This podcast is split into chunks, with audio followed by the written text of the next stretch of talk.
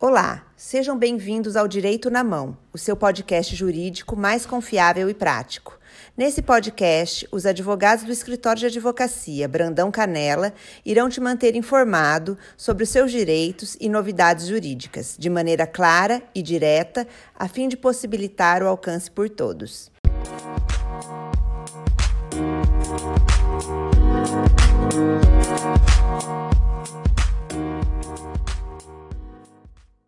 Meu nome é Caroline Ito Mariano de Souza, eu sou advogada do escritório Brandão Canela.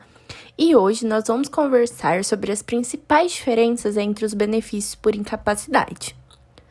Os benefícios por incapacidade, eles são devidos ao segurado do INSS que esteja incapacitado de maneira temporária ou permanente para o trabalho, ou que possua redução em sua capacidade de trabalho por conta de acidente sofrido, sendo eles o auxílio doença, a aposentadoria por invalidez e o auxílio acidente. Com a reforma da Previdência, que foi instituída pela Emenda Constitucional número 103 de 2019, houve uma pequena alteração na nomenclatura dos benefícios, sendo que o auxílio doença passou a ser chamado de auxílio por incapacidade temporária e a aposentadoria por invalidez passou a ser a aposentadoria por incapacidade permanente.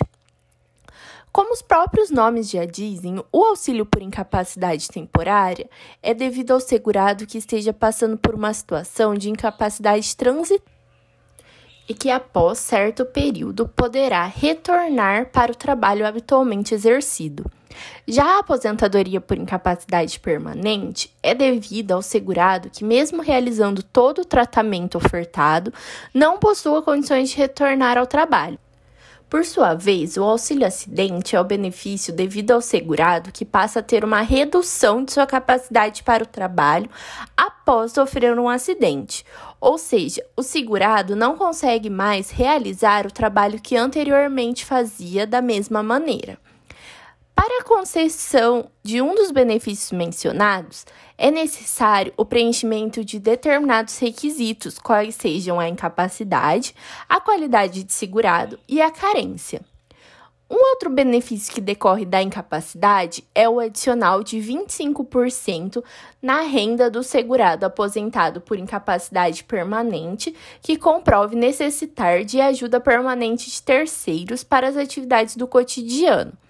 Porém, para obter a concessão desse benefício, o segurado terá que passar por uma nova perícia médica e apresentar laudos médicos indicando a necessidade de acompanhamento constante. Ademais, há certa discussão a respeito da possibilidade de ampliação desse benefício para outras aposentadorias, como por idade ou por tempo de contribuição, em que o segurado passe a necessitar de auxílio permanente de terceiros e que está pendente de análise pelo Supremo Tribunal Federal. Um outro benefício decorrente de incapacidade para o trabalho é o benefício assistencial de prestação continuada à pessoa com deficiência. Muitos confundem esse benefício com uma espécie de aposentadoria, porém não se trata de um benefício previdenciário, e sim um benefício assistencial, mesmo que ele seja requerido e pago pelo INSS.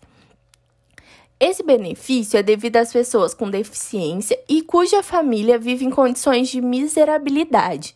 Nesse caso, a própria lei estabelece o conceito de deficiência como sendo aquela de natureza física ou intelectual que causa impedimento para o trabalho por período superior a dois anos, bem como estabelece como critério de miserabilidade que a renda per capita familiar seja inferior a um quarto do salário mínimo.